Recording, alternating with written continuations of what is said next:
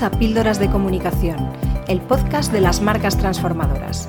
Soy Noelia Perlacia, DIRCOM de la agencia Avance Comunicación y te voy a acompañar en este viaje por la comunicación corporativa para aportar visibilidad, notoriedad y confianza a las marcas.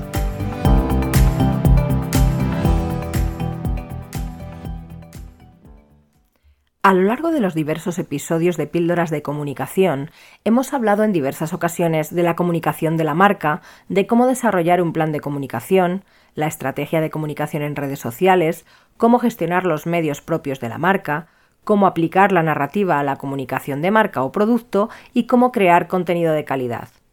Pero muchas marcas están todavía en un paso anterior. ¿Qué decir? Puede parecer muy sorprendente, pero muchas marcas no saben qué decir. Esto, que es más habitual de lo que parece, ocurre porque la marca no tiene bien definidos sus cimientos y porque no está clara la diferenciación.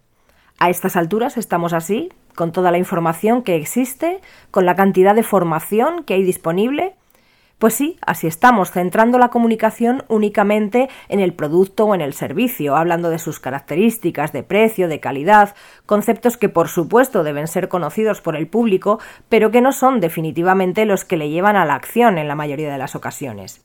Vayamos entonces a la esencia. Simon Sinek es un autor británico conocido mundialmente por su formulación del concepto del círculo dorado, y el principio de que las personas no compran lo que una empresa hace, sino el por qué lo hace. El círculo dorado en realidad es un esquema bastante sencillo, aparentemente, pero que pocas marcas aplican en profundidad. El círculo dorado está formado por tres círculos concéntricos. El exterior representa el qué, el intermedio representa el cómo y el interior, en el núcleo, representa el por qué. El qué es muy sencillo, qué hace la empresa, cuál es su producto o servicio y sus características. A esta pregunta todas las empresas saben responder sin ningún problema. El qué no es, en ningún caso, un factor diferenciador, a no ser que se trate de un producto o servicio único en el mercado. Habitualmente en un determinado sector hay diversas empresas que se dedican a lo mismo y por tanto ofrecen productos o servicios muy semejantes. Piensa en un refresco de cola. Seguro que te vienen a la cabeza dos marcas y una de ellas antes que la otra. Ambas hacen un producto similar, al margen de otro tipo de refrescos y bebidas, con ligeras diferencias de sabor o características propias del refresco, pero esa no es su diferenciación esencial. Una de sus diferencias principales está en la propia marca, sus atributos, su posicionamiento en los diversos mercados internacionales, etc. El cómo sí que comienza a ser un factor de diferenciación el proceso mediante el cual se alcanzan los objetivos, tanto desde el punto de vista de la estrategia como desde el punto de vista de las acciones que se llevan a cabo. A esta cuestión una gran parte de las empresas pueden responder, pero también hay un importante porcentaje que no. No todas las compañías tienen bien definida su estrategia, ni desde el punto de vista del marketing ni desde el punto de vista de la comunicación, y en ocasiones tampoco desde el punto de vista del modelo de negocio, que es la base de todo. El por qué es el propósito, ese concepto tan traído y llevado y que pocas empresas responden con profundidad y sobre todo con autenticidad, de manera que se refleje en todos los ámbitos de la marca y del negocio. El propósito es la auténtica diferenciación. No hay dos marcas con el mismo propósito y por eso debe impregnar todas las comunicaciones y mensajes de la marca, pero también debe estar presente en toda la actividad de la empresa, desde el primero al último escalón. Habitualmente las empresas comunican desde el qué hacia el por qué. Lo que tienen claro es lo que hacen, como decía anteriormente, por lo que tienden a hablar de sus productos y de sus servicios sin más, lo cual se aleja de cualquier efectividad a la hora de comunicar. La comunicación eficaz va desde el por qué hacia el qué. Voy a ilustrarlo con un ejemplo. Imagina un e-commerce de moda femenina dirigido por una persona que tiene conocimientos de asesoría de imagen. El sector de moda es sin duda uno de los más atomizados y competitivos, por lo que destacar y hacerse un hueco no resulta nada fácil. Si aplicamos el círculo dorado a este negocio, resultaría lo siguiente. Su qué sería vender ropa para mujeres maduras, urbanas, profesionales y con familia. Estas serían características generales del público objetivo. Por supuesto, habría que definir el buyer persona o cliente ideal con mucho más detalle.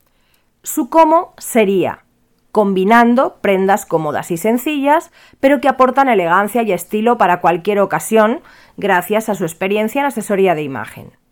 Su porqué sería ayudar a la mujer de hoy a ofrecer su mejor versión en todos los momentos de su vida. Una vez definidos los tres aspectos que forman el círculo dorado, creamos dos mensajes, uno partiendo del qué, es decir, lo que se suele hacer erróneamente por parte de muchos negocios, y otro partiendo del por qué.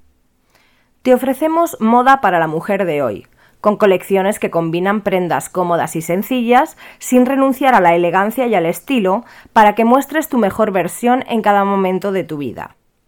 Esta sería la versión que comunica partiendo del producto. Sin embargo, si decimos, te ayudamos a ofrecer tu mejor versión en cada momento de tu vida. Nuestras colecciones combinan la comodidad y la sencillez sin que renuncies a la elegancia y al estilo. Simplemente hacemos moda para la mujer de hoy. ¿Qué mensaje te parece más inspirador? Esto es aplicable a cualquier producto o servicio, a la propia marca y a cualquier proyecto del negocio. Pero para comunicar de forma más eficaz y para crear mensajes inspiradores y transmitirlos correctamente, no nos podemos quedar en el qué, el cómo y el por qué sin más. En cada uno de estos apartados se engloban conceptos muy relevantes que también deben estar bien definidos como base de los mensajes corporativos.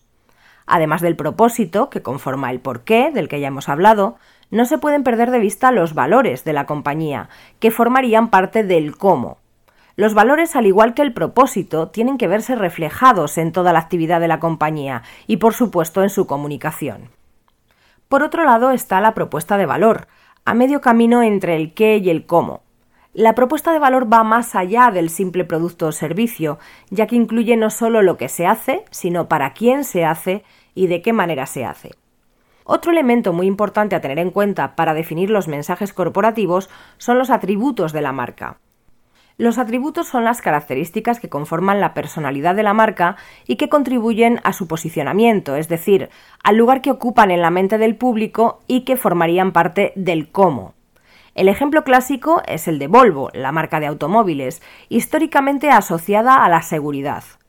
Siguiendo con el sector del automóvil, si pensamos en lujo y en exclusividad, seguramente podrían venirnos a la mente marcas como Rolls-Royce o Ferrari en el caso de diseño y velocidad. Tampoco podemos olvidar los beneficios emocionales, que forman parte del qué. Como ya hemos visto en otros episodios de este podcast, todo producto o servicio proporciona unos beneficios racionales, que son los beneficios objetivos, iguales para cualquier consumidor, y por otro lado unos beneficios emocionales, que son mucho más subjetivos y están asociados a las necesidades profundas del cliente, por lo que son mucho más poderosos a la hora de influir en el público objetivo. Por último, hay que tener en cuenta los factores competitivos, que también forman parte del cómo. Son los aspectos del negocio que destacan sobre la competencia y pueden ser muy variados porque incluyen aspectos como el precio, el diseño, la innovación, el marketing, la infraestructura, la ubicación y un larguísimo etcétera que depende de los sectores y de cada una de las empresas. Una vez definidos en profundidad todos estos aspectos, es mucho más sencillo crear mensajes y una narrativa corporativa. No significa que comunicar únicamente sobre el producto o servicio no sea posible, pero sin duda requiere mayores esfuerzos y recursos, especialmente económicos, para llegar a cumplir los objetivos de visibilidad e impacto en los públicos objetivos. Esto es sencillo de entender. Cuando recibimos un mensaje disruptivo o diferente a los demás, que destaca y con el que nos sentimos identificados, es mucho más probable que llevemos a cabo una acción mientras que cuando recibimos un mensaje estándar, semejante a otros, ese mensaje tendrá que ser reiterado y constante en el tiempo para que llegue a atraernos si es que llega a hacerlo en algún momento. Terminamos este nuevo episodio de Píldoras de Comunicación deseando que te resulte de gran utilidad para aplicarlo a tu comunicación corporativa. Te espero en el próximo. Hasta aquí nuestro episodio de Píldoras de Comunicación. Si te ha gustado, compártelo y no dejes de escuchar el próximo.